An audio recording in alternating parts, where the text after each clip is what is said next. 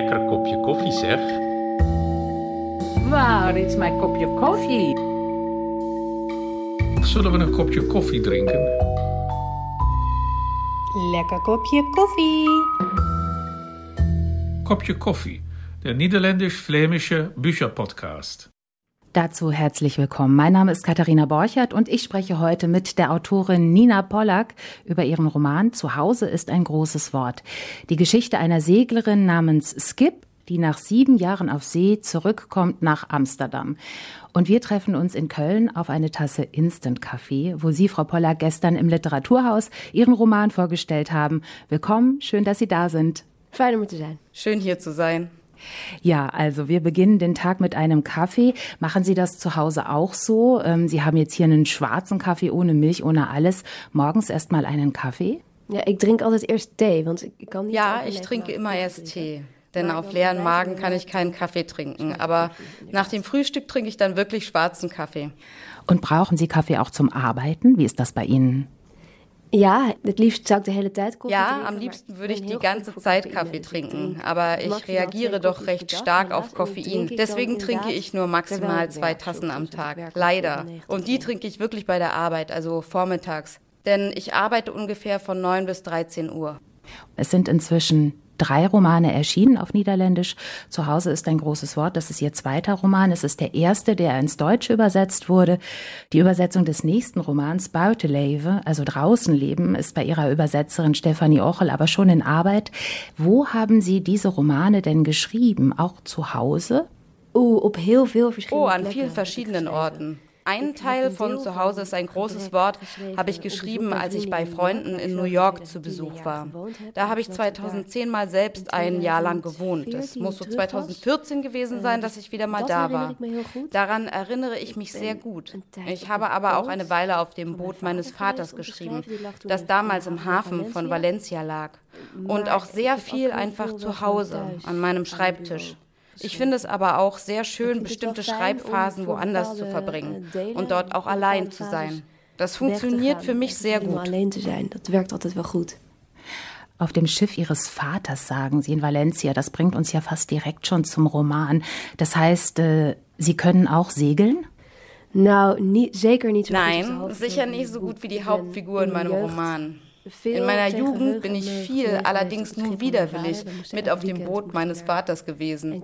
Jedes Wochenende mussten wir nach Enkhuizen, um auf dem Eiselmeer herumzusegeln.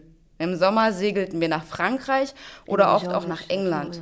Aber nee, Skip ist eine viel bessere Seglerin als ich. Da steckt schon viel Fantasie drin. Ihre Segelturns sind in dem Sinne in, nicht autobiografisch.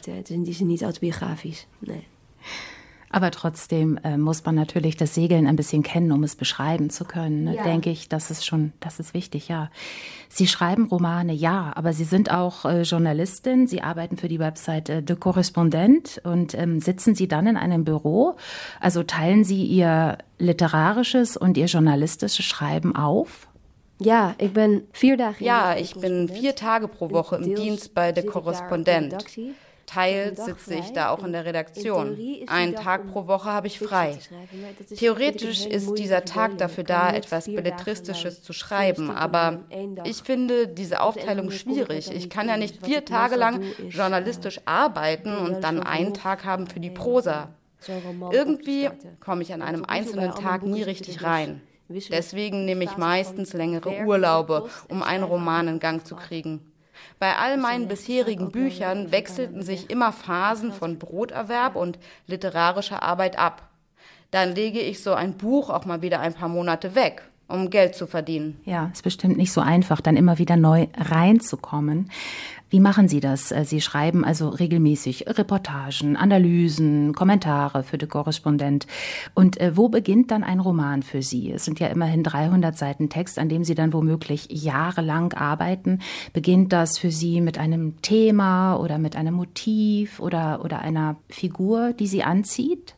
Het begint bij mij altijd met een constellatie van Es beginnt bei mir immer mit einer Figurenkonstellation. Anfangs überlege ich mir, was für ein Grüppchen Menschen soll hier auftreten und wie sollen die sich zueinander verhalten. Ich fange also an mit einer Konstellation. In meinem ersten Roman war es ein Junge, der unter Frauen aufwächst. Er hatte zwei Mütter und eine Schwester. In Zuhause ist ein großes Wort, wollte ich dann über eine Art Hausfreund schreiben, also über jemanden, der Teil der Familie ist und doch nicht ganz dazugehört. Die Rolle eines Außenstehenden, aber doch sehr nah dran. Mit so etwas beginnt es immer. Mit so einer Kernidee laufe ich ein paar Monate herum, manchmal auch Jahre, und dann wächst ein Bild drumherum. Und so nimmt das Buch langsam Gestalt an. Es bekommt dann auch ein Genre. Ich habe jetzt zum Beispiel sehr stark das Gefühl, dass mein nächstes Buch ein Familienroman wird. Ich denke deshalb jetzt über diese Familie nach darüber, was für Menschen das sein werden. Aber ich schreibe noch nichts auf. Das ist eine schöne Phase, wenn die Idee ganz langsam erstmal nur skizzenhaft Form annimmt. Das kann sehr lange dauern. Heel schetsmatig Form krijgen. Das kann heel lang duren. In Ihrem Roman äh, Zuhause ist ein großes Wort nun ähm, steht Ninke Nauta äh, zentral, 30 Jahre alt. Ähm, sie wird Skip genannt. Sie ist eine Seglerin, die äh, sieben Jahre lang auf See war und jetzt nach Amsterdam zurückkehrt. Was hat äh, Skip so lange auf dem Meer gemacht? Sie heeft äh, haar beroep is eigenlijk, of ze, verdient er geld Sie verdient ihr Geld damit, die Segelboote reicher Leute zum Beispiel von den Niederlanden ins Mittelmeer zu segeln, wo die Besitzer dann ohne die mühselige Anfahrt genüsslich damit herumschippern können. Sie gehört also zur Mannschaft von reichen Leuten. Dus uh, ze werkt voor, uh, voor rijke lieden als bemanning, ja. Sie hält sich also äh, regelmäßig auch in Häfen auf. Jetzt ist es gerade der Hafen Cannes in Südfrankreich. Damit beginnt der Roman und dort trifft sie eine Familie wieder, die sie gut kennt, die Zenus aus Amsterdam, eine wohlhabende Familie. Bei der Familie hat sie als Schülerin einige Jahre lang gelebt. Die Zenus äh, laden sie jetzt nochmal ein, also wiederzukommen und ähm, das komfortable Gartenhaus äh, steht leer und äh, da kann sie rein und sie sagen, komm doch mal wieder und Skip sagt zu. Warum will sie dann doch wieder nach Amsterdam zurück? Nou, Of ze het wil, of ze dat naja, ob sie das echt will, das ist ein bisschen die Frage. Die Zenos sind sehr eloquente Leute, die gut überzeugen können und die überreden sie hier geradezu.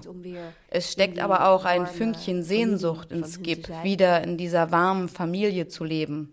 Sie hat da durchaus zwiespältige Gefühle. Sie ist ja nicht umsonst aus ihrer Heimatstadt geradezu geflohen. Und sie war sieben Jahre lang auf See. Es gibt da also auch etwas, wovor sie ein bisschen auf der Flucht ist ist. Sie lässt sich dann aber doch überzeugen und kommt zurück. Doch overtuigen, um zurückzukommen. Ja, und bevor es dann zurück nach Amsterdam geht, sitzt sie noch ein bisschen zusammen mit Captain Load, also mit ihrem Chef. Ähm, sie essen Eier und Speck und trinken natürlich einen starken Kaffee zusammen. Und ja, mit Load zusammen hat sie viele Boote überführt. Und sie denkt nach. Und was sie denkt, das hören wir in einer ersten Lesung. Zuerst eine kleine Kostprobe auf Niederländisch. Backtracking. Je eigen voetstappen volgen naar waar je vandaan komt. Ik heb er een hekel aan. Mij bekroop altijd al een jeukend ongemak wanneer ik Willem, de hond van de Zeno's, uitliet in de duinen en een hek ons het pad versperde, zodat we gedwongen de zanderige heenweg herhaalden. Om de Zora weer terug te brengen, zoeken ze maar iemand anders. Ik wil vooruit. Om het even in welke richting. Je hoeft niks te bereiken, je moet alleen weg van waar je bent. Schrijft Marguerite Duras dat? Zo doe ik het ook, volle kracht naar ergens waar het anders is. Niet per se beter, dat is de klassieke denkfout, maar anders en nieuw, al jaren. Om steeds weer bewezen te zien dat afstand het verleden verdunt. Het laat zich uitsmeren over elke mijl die je aflegt. Ik smeer de gebroken harten uit tussen Dover en Oostende, gezichten tussen Koekshaven en Kopenhagen. Nooit ingeloste beloften tussen Key West en Sint Maarten. Zo werkt het, echt. Blijf je op één plek, dan concentreert je geschiedenis zich, wordt dieper van kleur, dik als olieverf. Alle Lichtheit verdwijnt. Vielen Dank, Nina Pollack. Und jetzt das ganze Kapitel, zwei Seiten lang, auf Deutsch von Della Dabulamansi.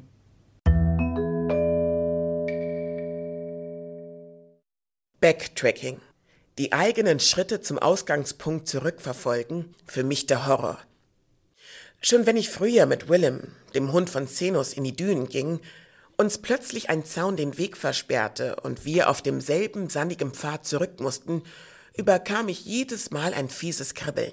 Sollen Sie sich doch jemand anders suchen, der die Zora zurückbringt. Ich will vorwärts. Die Richtung ist egal. Man muss nichts erreichen, nur wegkommen von da, wo man ist. War das nicht Marguerite Duras? Volle Kraft voraus, irgendwo anders hin, wo es nicht unbedingt besser ist.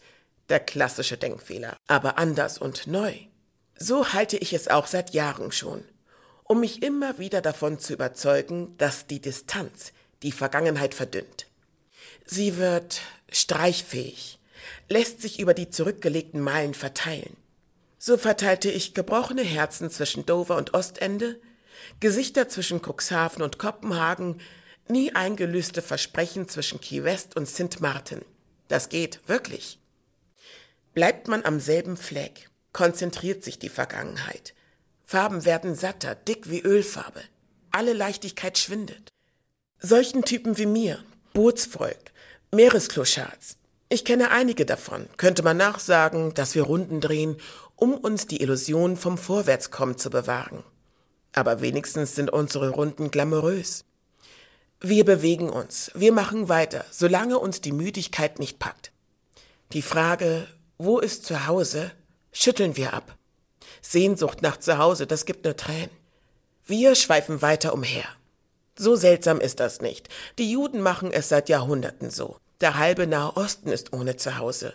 Und wer keine Chance auf Heimkehr hat, der soll auch woanders sein Zuhause finden und dort seine Lieder singen, sein Lieblingsessen kochen, die Liebsten küssen, beschimpfen und ihrer gedenken. Kein Tyrann darf ihnen das wegnehmen. Zuhause ist hier und da. Und heute eben in einem italienischen Yachthafen, wo Lud und ich uns in der Kajüte zu starkem Kaffee, Eier mit Speckbrutzeln und in unseren weißen Supermarktbademänteln einen sonntagigen Dienstag verbringen im CD-Player Graceland von Paul Simon. Wie ein altes Ehepaar sitzen wir da mit unserem Stapel internationaler Zeitungen und echauffieren uns folgenlos über das Grauen auf Lampedusa, gar nicht so weit weg von hier, und sagen dann, haben wir es gut. Und lächeln betreten. Noch einen Tag diesen Himmel. Morgen geht's für meinen Captain zurück in die Heimat. Seine Worte, mein eigenes Bett schwärmt er andauernd. Ach, Skippy, zurück in mein Nest. Und ich denke, du alter Spießer mit deinem Bett. Nur Kleinkinder brauchen ihr eigenes Bett. Er fragt, und du? Was machst du jetzt? Lass mich mal, ich komm schon klar. Ich zieh weiter nach Süden. Sizilien, Casablanca, Gran Canaria, Rio, Buenos Aires, Patagonien. Gran Canaria, sagt er. Bist du noch ganz dicht? Nein, wirklich, Skip. Du siehst müde aus mit deinen Augenringen und so dünn. Musst du nicht auch mal wieder nach Hause?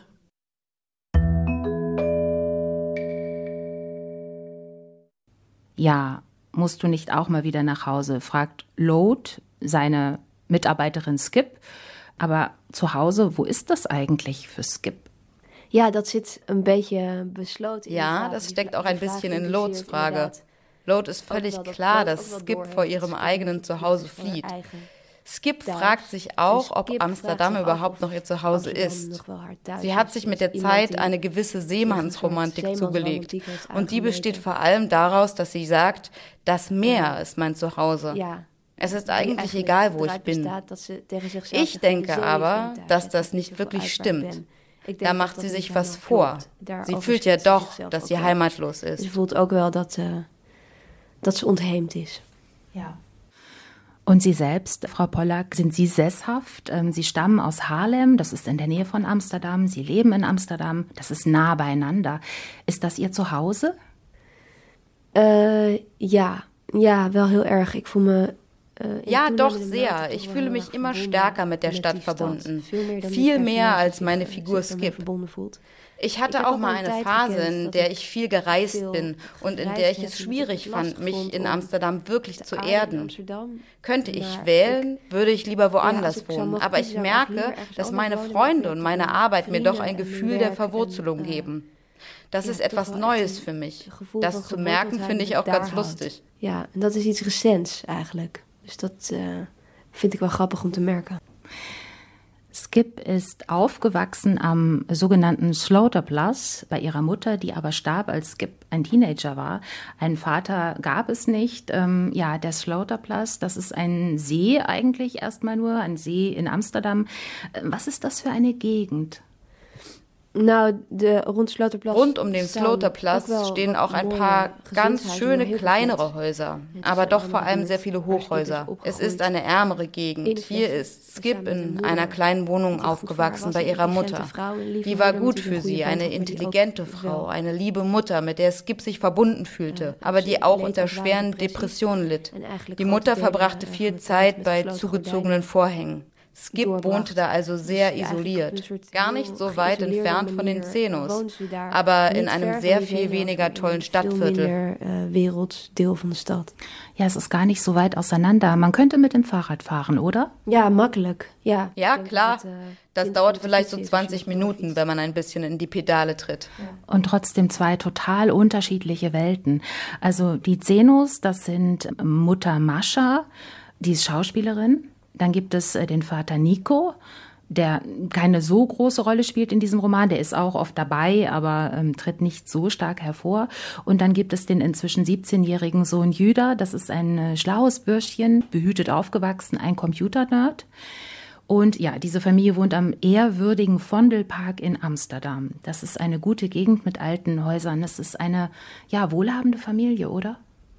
Ja, een rijke, bemiddelde en ook cultureel rijke Familie. Ja, eine reiche, wohlhabende und auch kulturell reiche Familie mit viel kulturellem Kapital.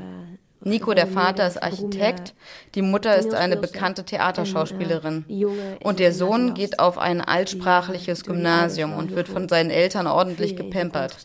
Er ist vielleicht wirklich ziemlich genial, aber er ist auch ein eingebildetes Jüngelchen mit großer Klappe. Er denkt halt, dass große Dinge auf ihn warten. Könnte man vielleicht ein Messias-Komplex nennen. Die, die het gevoel heeft dat er grote dingen voor hem zijn weggelegd. Misschien wel een beetje een Messias-complex. Und da äh, lebte jetzt ähm, in, während ihrer Schulzeit oder ihrer letzten Schuljahre Skip bei dieser Familie. Und diese Zenos, die bedeuten viel für sie. Ne? Was bedeuten sie für Skip?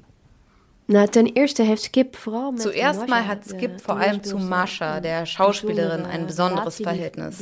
Das hat was Mutter-Tochter-artiges, vielleicht auch was von einer großen Schwester. Und es steckt auch ein bisschen was Erotisches drin. Sie fühlt sich einfach sehr zu Mascha hingezogen zu der Art, wie sie sich gibt. Skip hat sie ähm, als allererstes im Theater gesehen und war sehr beeindruckt. Es ist also Mascha, die Skip am meisten anzieht. Aber es ist auch das warme Familienleben insgesamt. Ähm, die Leichtigkeit, mit der bei den Zenos alles klappt. Die Selbstverständlichkeit, mit der sie mitten in der Gesellschaft stehen. Ja, Skip findet da Dinge, die sie in ihrem eigenen Zuhause nicht fand, auch wenn ihre Mutter ihr die sicherlich gern gegeben hätte. Das fühlt sie schon. Durch das Buch läuft deswegen auch ein Loyalitätskonflikt zwischen zwei Klassen und zwischen zwei Mutterfiguren. Da steckt auch ein bisschen Rivalität drin. Zit wel wat rivaliteit. Sie haben, finde ich, einen sehr psychologischen, sehr analytischen Blick auf Ihre Figuren. Ich las, dass Ihr Vater auch Psychiater ist. Da haben Sie vielleicht auch viel einfach auch gelernt, schon sehr früh, ähm, so einen scharfen Blick zu haben. Gleichzeitig diskutieren Sie im Roman diesen Blick aber auch und Sie kritisieren ihn auch, oder? Zeker, ja, dat heb je goed gezien. Ja, unbedingt. Das haben Sie gut gesehen. Ich bin sehr stark beeinflusst durch die Psychologie. Sie fasziniert mich, aber ich schaue sie mir auch aus einer gewissen Distanz und durchaus kritisch an. Ich finde es abschreckend, wenn psychologische Erklärungen zu sehr stimmen, wenn sie zu rund, zu wasserdicht sind. Küchenpsychologie halt. Bei Skip ist es so, dass sie aufgrund ihrer Umgebung ständig analysiert wird. Jeder hat Theorien darüber, welche Traumata sie hat und welche Therapien sie bräuchte, um wieder mehr eine mit anderen verbundene Person sein zu können. Sie findet das nervig. Und das teile ich auch mit ihr. Man kann sie ganz anders betrachten als einfach nur, dies ist eine traumatisierte Frau mit einem Bindungsproblem, was die Psychologie so natürlich diagnostizieren würde. Die Psychologie ist und bleibt interessant und faszinierend für mich, aber ich finde sie manchmal eben auch sehr problematisch. Heel interessant, maar ook soms heel problematisch. Ja, es gibt auch ein Element in ihrem Roman, eine Art Geschichte in der Geschichte. Skip hat einen Ex-Freund und der heißt Borch und der hat eine Geschichte über ihre Beziehung geschrieben und warum die auseinandergegangen ist damals. Und die zieht sich Skip nun heimlich von seinem Computer runter und liest die. Und das ist eine sehr psychologisierte Geschichte, sehr simpel gestrickt und ähm, Skip ärgert sich sehr, oder? Ja, die, es ist nicht nur Ärger. Sie fühlt sich geradezu besudelt durch das, was er über sie geschrieben hat. Sie fühlt sich völlig in die Enge getrieben durch seine Perspektive.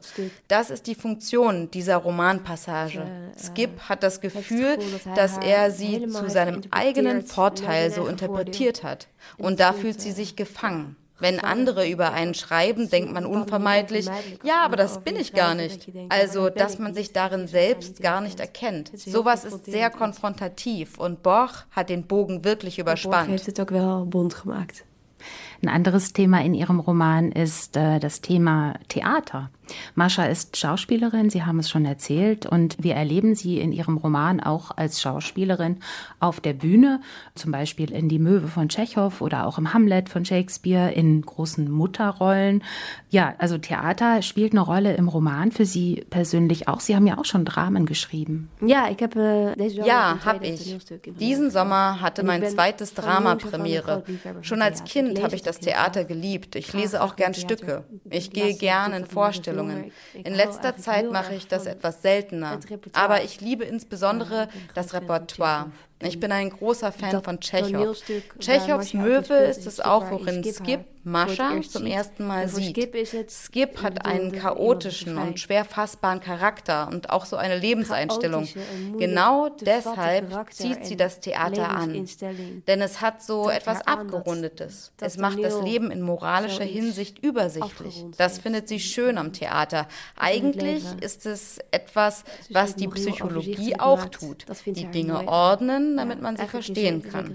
Das zieht Skip an, aber es passt in gewisser gewisser Weise auch überhaupt nicht dazu, wie sturmumweht sie selbst im Leben steht. Hoe stormachtig zij in het leven staat, zelf.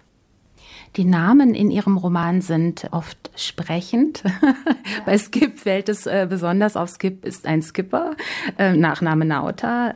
Bei Mascha wiederum ist es so, äh, Mascha ist auch ein wiederkehrender Name in Theaterstücken. Jetzt nicht in diesem Roman, aber bei Tschechow, bei den drei Schwestern zum Beispiel, gibt ja. es eine Mascha. Und ähm, Borch, der Ex-Freund, lässt ein bisschen an Geborgenheit denken und so. Ist das für Sie auch ein Spiel mit Namen?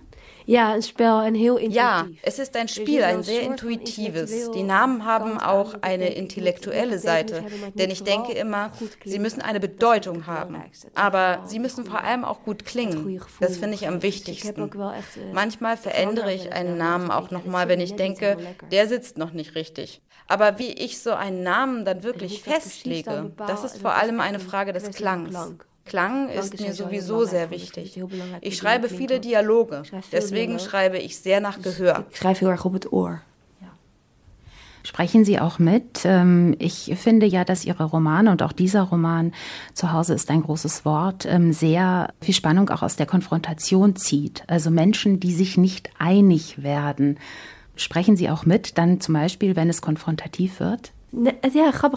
Ben Nein, das Witzige ist, ich bin niemand, die beim Schreiben laut mitliest.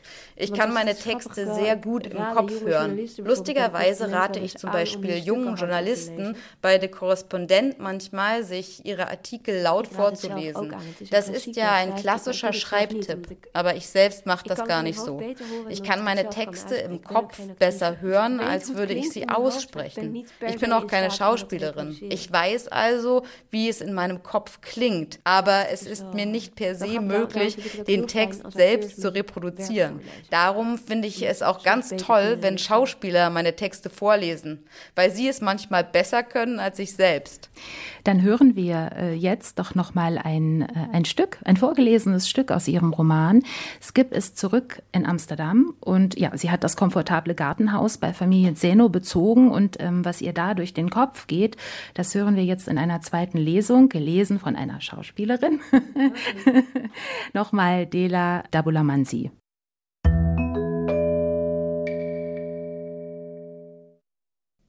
Nach einer langen Woche im Gartenhaus kommt mir die Stadt hinterm Zaun vor wie eine alte Geliebte, die gekränkt daliegt und wartet, dass meine Lust wieder erwacht. Ich mache Spaziergänge, unterhalte mich mit Lockmann, dem Türken, über den bedrängten Mittelstand und das Geschehen an den Außengrenzen. Ich trinke ein Bier in einer meiner alten Stammkneipen und höre mir von der Barfrau Geschichten über Untreue an. Ich lese Camus an einer Gracht, um endlich in Stimmung zu kommen. Mit alten Bekannten von der Segelschule mache ich eine Bootstour. Aber lieber sitze ich drin oder in meinem Schaukelstuhl hinten im Garten. Ich kann mich schwer daran gewöhnen, dass auf der Straße alles genau wie früher und trotzdem komplett anders ist. Dasselbe hektische Gebimmel, dasselbe emsige Gewusel durch dieselbe alte Innenstadt, die in monumentaler Arroganz jedem Wandel trotzt. Alles ist noch da, aber es knirscht im Gebälk. Was von den glänzenden Fassaden bröckelt oder abblättert, wird exakt so, wie es war, wieder angebracht, damit die beängstigenden Besucherscharen das sinkende Museum in seinem früheren Zustand des stolzen Freihafens bewundern können. Der tägliche Rhythmus der Stadt, dem ich noch immer traumwandlerisch folge, ist zur Kulisse eines gigantischen, immersiven Theaters geworden, in dem sich Touristen eine Weile verlieren können, in der Hoffnung, etwas von einem Leben aufzusaugen, das nie das ihre war, einem spannenderen, schöneren, wilderen Leben. Zwischen den zahllosen Hotels, die an den Grachten emporschießen, wird alles immer glänzender, immer makelloser, und doch scheint mir der Verfall Amsterdams mit Händen zu greifen. In den dicken Wochenendzeitungen ist außerdem nachzulesen, wie am anderen Ende des Kontinents die Wiege dieser Zivilisation in Brand steht. In einem Straßencafé lese ich einen ausführlichen Artikel und starre auf den daneben abgedruckten Kartenausschnitt. Schnipsel von Griechenland, die vielen paradiesischen Inseln, die ich umsegelt habe. Das antike Land scheint ins Meer zu bröckeln. In der Abgeschlossenheit des Hauses komme ich mir schneller als erwartet wie ein Schatten vor. Ich räume die Spülmaschine aus, gehe mit Willem Gassi, der alle 30 Meter verschnaufen muss, spiele, wenn niemand im Haus ist, Nikos CDs mit Musik aus Mali, setze mich an seinen kolossalen Zeichentisch, stecke die Hände zwischen die dampfgereinigten Hemden im Kleiderschrank. Die Ruhe hier, der Raum, die Reinlichkeit, all das hat seine magnetische Kraft nicht verloren.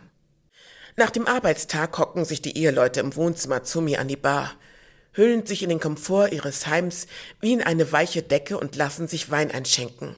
Mascha hat einen langen Probentag hinter sich, Nico einen aufreibenden Termin mit einem Bauunternehmer. Wenn ich an schönen Abenden rauchend vor den Gartenhäuschen sitze, erscheint Mascha im Fenster des Ankleidezimmers im ersten Stock. Sie knipst eine kleine Lampe an und vergisst, das Rollo herunterzulassen.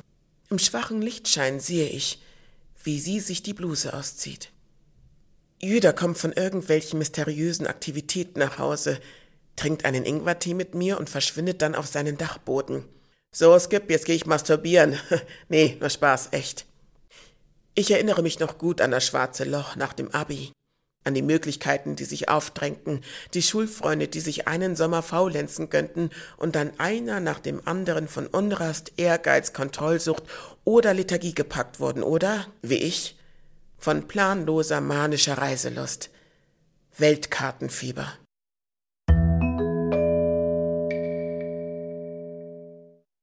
Ja, Amsterdam, das sinkende Museum, schreiben Sie. Also dieser Roman, der ist vieles. Der ist eine doppelte Familiengeschichte, der ist eine Reisegeschichte, er ist eine Ex-Liebesgeschichte, auch eine Theatergeschichte. Und er ist auch ein Porträt der Stadt Amsterdam. Skip war sieben Jahre weg ähm, und jetzt ist sie wieder da. Wie geht es Amsterdam nach ihrer Rückkehr? Ja, ze treft een totaal veranderde Stadt an, of in ieder Fall eine Stadt, waarin in Ja, sie trifft auf eine völlig veränderte Stadt. Eine Stadt, in der in kürzester Zeit der Tourismus eine monströse Form angenommen hat. Die Stadt ist davon natürlich noch reicher und noch schöner geworden, aber sie ist zugleich zum Freiluftmuseum verkommen. So fühlt sich das für Skip an. Es ist eine Stadt geworden, deren Zentrum kaum noch bewohnbar ist. Eine Stadt, die nicht mehr viel mehr ist als ein Dekor für Touristen. Das müsste man natürlich differenzierter betrachten. Aber als ich das Buch schrieb, wurde diese Entwicklung gerade sehr erkennbar.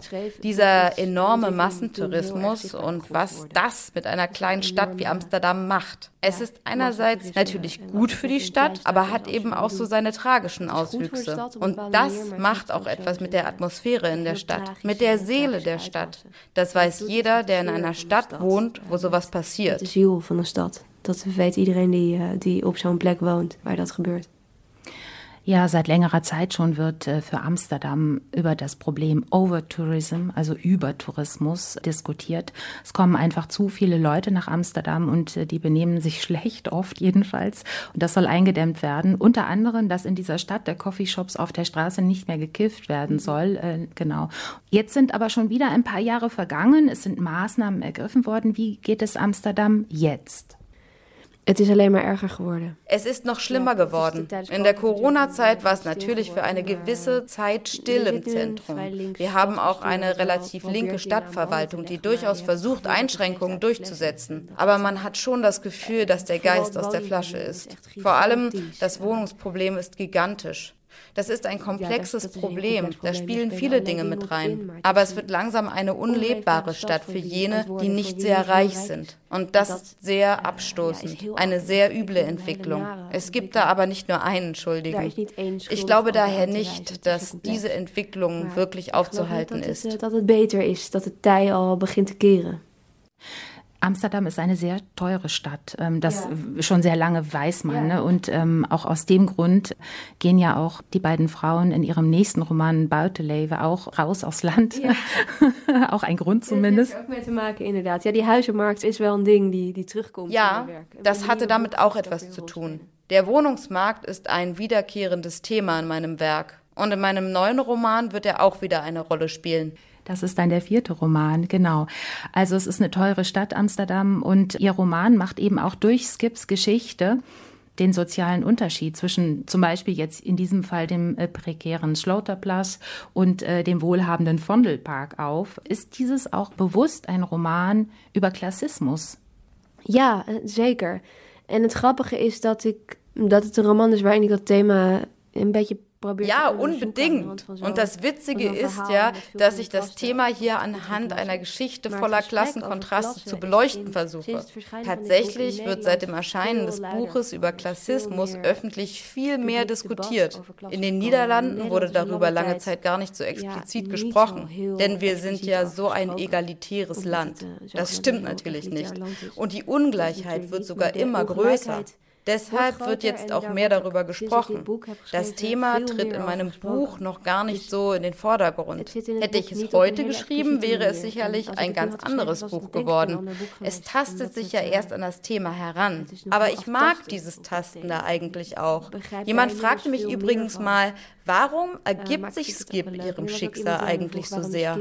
Das würde ich mich auch sehr viel mehr fragen, würde ich das Buch heute schreiben. Und das ist inderdaad een vraag die ik nu misschien zelf ook meer zou hebben als ik het Buch nu zou schreiben. Wir können jetzt entdecken die Seglerin Skip, aber auch die Frage zu Klassen und Schichten in den Niederlanden. In dem Roman Zuhause ist ein großes Wort von Nina Pollack. Stefanie Ochel hat den Roman übersetzt. Erschienen ist er im Mare Verlag. Nina Pollack, vielen Dank für dieses Gespräch in Köln.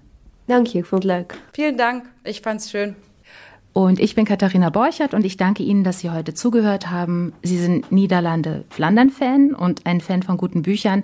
Dann abonnieren Sie unseren Podcast Kopje Coffee. Darin sprechen wir mit Autorinnen und Autoren aus Flandern und den Niederlanden über ihre neuen Bücher. Zuletzt mit Anneleen von Offel und mit Peter Terin, mit Tuan Heimans und mit Matthijs Dehn. Über 20 Folgen gibt es schon. Hören Sie mal rein.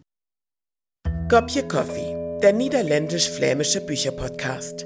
Ein Projekt der niederländischen Botschaft in Berlin und der Niederländischen Stiftung für Literatur in Amsterdam. in Kooperation mit Flanders Literature Antwerpen und der Vertretung von Flandern. Die Folge mit Nina Polak wurde produziert von Artefakt Kulturkonzepte im Auftrag der Niederländischen Botschaft Berlin 2023. Moderation und Übersetzung Katharina Borchardt. Die Übersetzungen wurden von Nora Decker eingesprochen. Textlesung Della Dabulamansi.